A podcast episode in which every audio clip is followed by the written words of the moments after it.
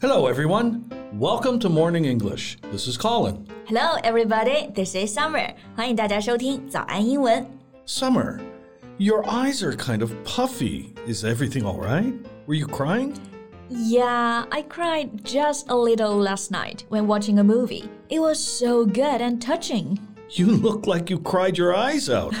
I can't understand girls. If you like a movie, just enjoy it. Why do you have to cry for it? You know, crying's not a bad thing. It's an emotional release mechanism, which is helpful and healthy. Yeah, yeah, all right, all right. Women are always right, especially crying women.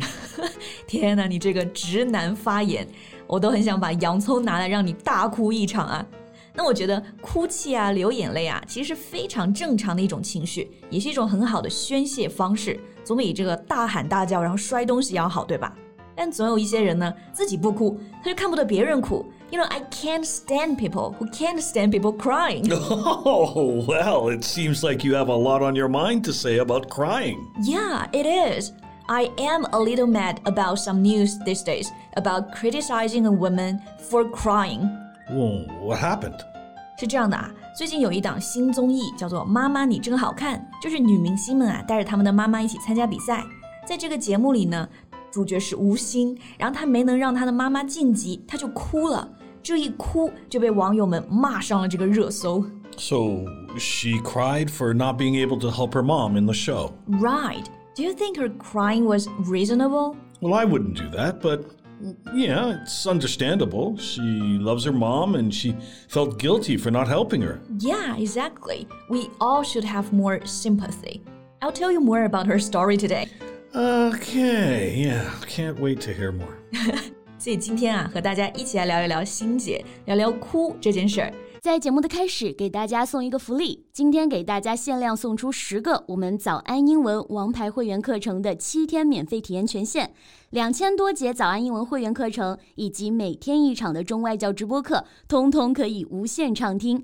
体验链接放在我们本期节目的 show notes 里面了，请大家自行领取，先到先得。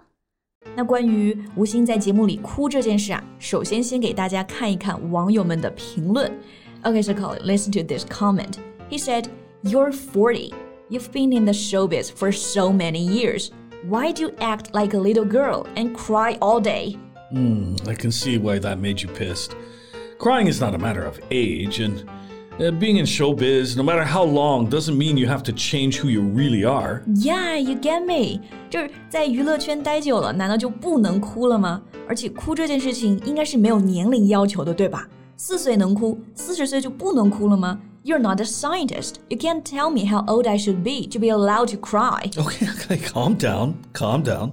Like you said before, in times of deep pain, anger, and stress, crying can be a healthy coping option. It's more than just a symptom of sadness, but an emotional release mechanism useful for your mental health. Right. 哭泣可以是悲伤的表现，a symptom of sadness，也可以是一种这种感情释放的机制。这种释放感情啊，我们就可以说 emotional release。然后身体的这种应对机制可以用到 mechanism。 Now, you see how sensible a woman can be? Even if now Summer is angry and in tears, she can still explain new words here. I'm not in tears and maybe not that angry. All right, let's move on. 我们继续看啊。 那么除了拿这个年龄说事，还有人呢非常无聊，他去数了数，吴昕因为哭上过几次热搜，结果发现是九次。Her crying was on the trending topic list nine times. Okay, I- I'll give it to you that people who did this counting are very boring, but nine times? Well, that also means something. That means she has a lot of stress and anxiety working the showbiz and seeing all the netizens' comments. It's also likely that other celebrities cry at home while only she cries in the show. 有可能别人都是在家里哭，谁都没个压力大，然后课没上好，事没做完，在家哭的时候呢。不过说真的啊，有的人确实也就是天生更加爱哭，也更加容易哭一些。Some people just can't stop crying. Yeah, you mean a crier, someone who cries a lot. Right, a crier. 在这个 cry 后面加一个 er，就变成哭泣的人、爱哭的人。所以我们说吴昕的性格呢，可能就是比较爱哭一点。She's a big crier. She can't help it. All right, so in the show, how did she cry? I mean, did she just cry like a, a little, like a little weeping, or did she burst into tears? Oh, she burst into tears, rushed out of the room, and told the camera guy not to follow her. Well, if she did that while filming, maybe some people might think she's not very professional. I can get that. 就是在节目上直接哭出来，然后离场，可能很多人觉得还是会不太专业。但是这也不是主持现场啊，这就是一档真人秀啊。I think it's understandable to cry on a reality TV show. All right. Well, since we're on the topic, I think maybe we can talk about different words we can use for crying. I think some students might get confused. Good idea. 就比如，嗯，讲到哭呢，你刚刚就用到了这个词啊，weep。 Yeah, it means to cry quietly and for a long time because you are very sad or you feel a very strong emotion. weep 这个词也是哭，但通常是比较小声的那种啜泣。 哦，我想起来，在这个节目里啊，超模刘雯她也参加了，然后她也因为这件事情哭了。她的哭就是小声的自己哭，默默擦眼泪那种。So we can say 刘雯 also wept in the show, but her weeping seemed to earn more sympathy instead of criticism. Here's another word sob. It's uh, sort of the opposite of weep. To sob means to cry noisily and your body shakes, taking sudden and sharp breaths. 这个 sob，大家小时候一定都这么哭过，就是哭得非常大声，然后你的身体还会抖动，类似这种这种抽噎这种哭，这种就是 sob，right？Kids sob a lot。 yeah, they do. And we can also use some phrases like um, uh, my eyes water. Uh, this is an obvious one. Right, my eyes water。这里的 water 就是个动词，我的眼睛里常含泪水，就是泛泪光嘛，流眼泪。Like now, Colin's eyes water because we are finally about to wrap up this podcast. I'm not. Well, and the last useful phrase is burst into tears.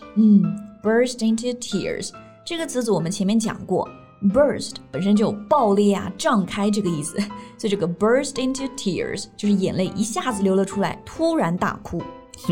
So, uh, next time when you're watching a sappy movie and you feel like crying, you know which word to use. I usually burst into tears. Yeah, I don't doubt that.